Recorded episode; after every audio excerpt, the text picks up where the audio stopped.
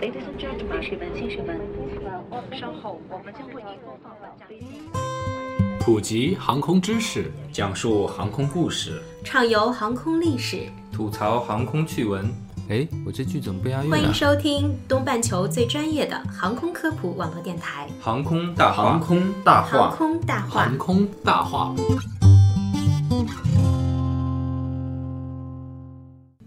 聊航空说大话，欢迎收听东半球最专业的航空科普网络电台《航空大话》，我是龙腾。我是黑人，我是石头，我是小六，北京时间二零一四年十二月二十八日的早晨，一架亚航的 QZ 八五零幺四航班从印尼泗水飞往新加坡的途中与地面失去联系。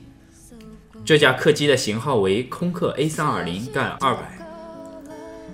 QZ 八五零幺航班上共载有一百六十二人，乘客中有一百四十九名印度尼西亚人，三名韩国人，一名英国人，一名马来西亚人，一名新加坡人，其中有十六名儿童，一名婴儿。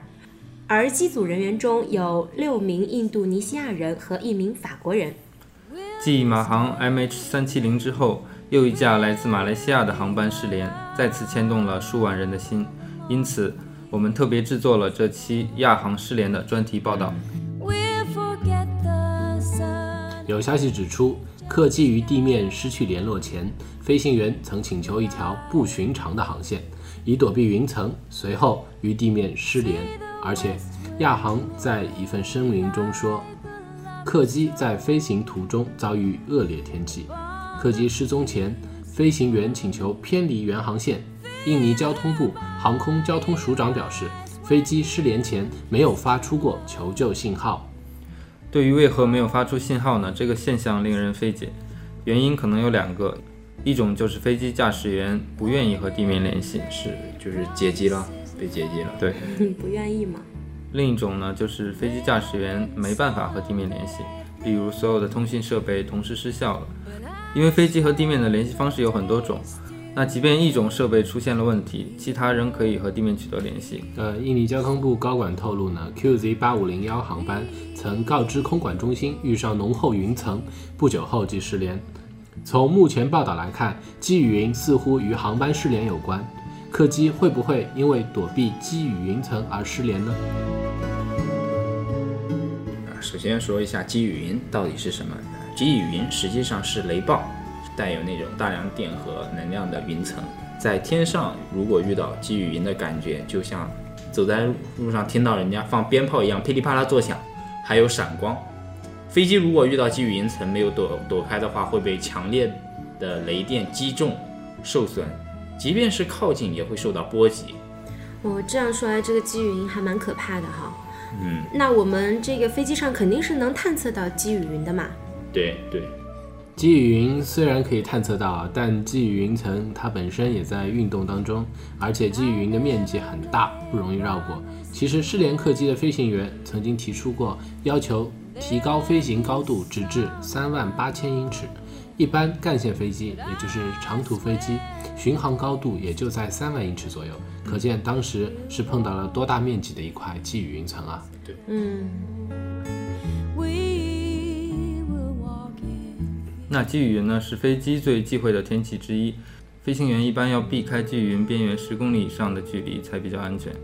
那绕行积雨云呢是飞行员的基本技能，一般分为侧向偏置和纵向的绕行两种方式。对，那侧向偏置呢，一般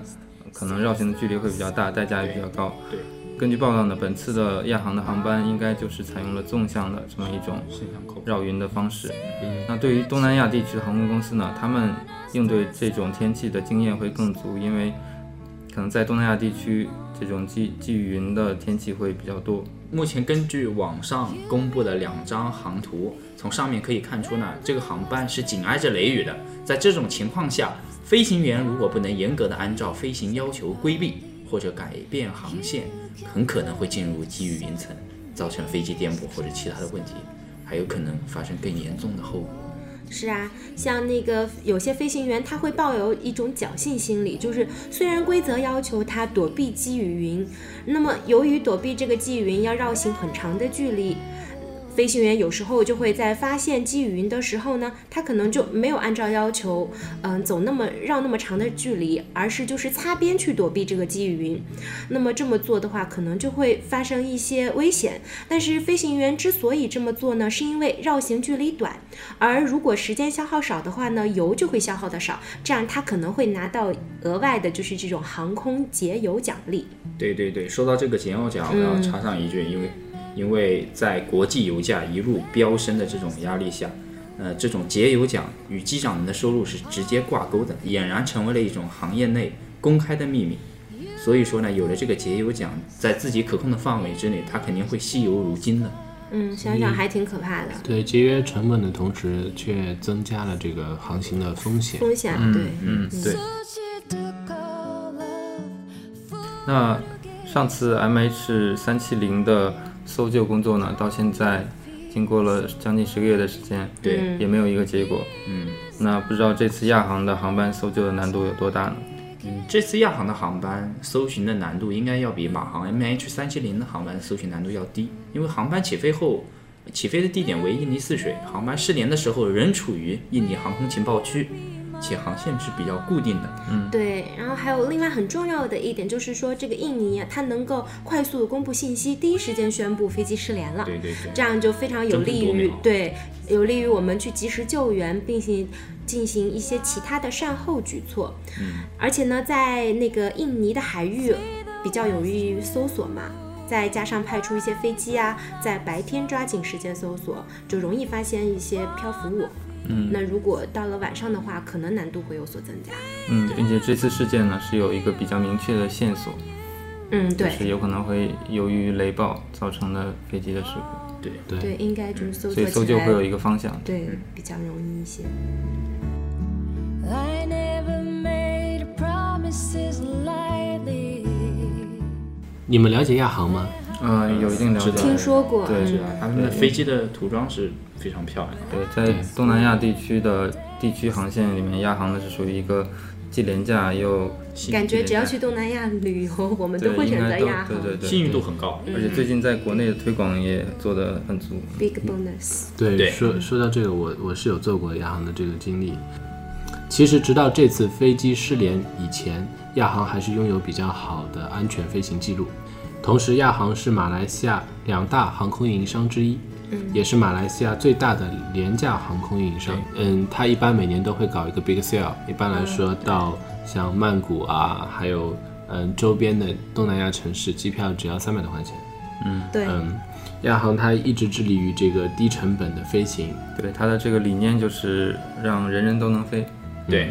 而且他还连续六年获得了世界最佳低成本航空的称号，这其非实常还是不容蛮易厉害的。对，对对对，所以呢，机票是否廉价与客机是否安全是没有必然的联系的。目前也没有证据表明廉价航空公司的安全系数必然偏低。对，譬如作为廉价航空公司的杰出代表呢，澳洲捷星航空就获得航空独立评级网站的最高七星级的评级。那啊其安全性呢，丝毫不输于大型的航空公司。嗯，而越南的廉价航空呢，越捷航空评价仅有三星，亚航呢此前的评级为四星，那目前的安全评级是待定。那其实呢，亚航还是一个比较安全的航空公司的。我们也希望呢，此次失联事件能尽快有一个嗯好的结果吧。真相，嗯，早日公诸于世。对，那最近网上呢，针对嗯马航和亚航的这个失联事件呢，有一个阴谋论，说什么有国际势力针对马来西亚的这个两大航空公司，呃，做一些什么什么之类的 东西。对对对，希望大家为什么让我想到，希望大家在没有明确证据的情况下，不要信谣传谣。嗯对，对， Among the fields of gold, you remember me. 那本次亚航客机的失联专题报道到这里就结束了，我是黑人，我是石头，我是小六，我是龙腾，我们下期再见。再再见 You can tell the sun it is just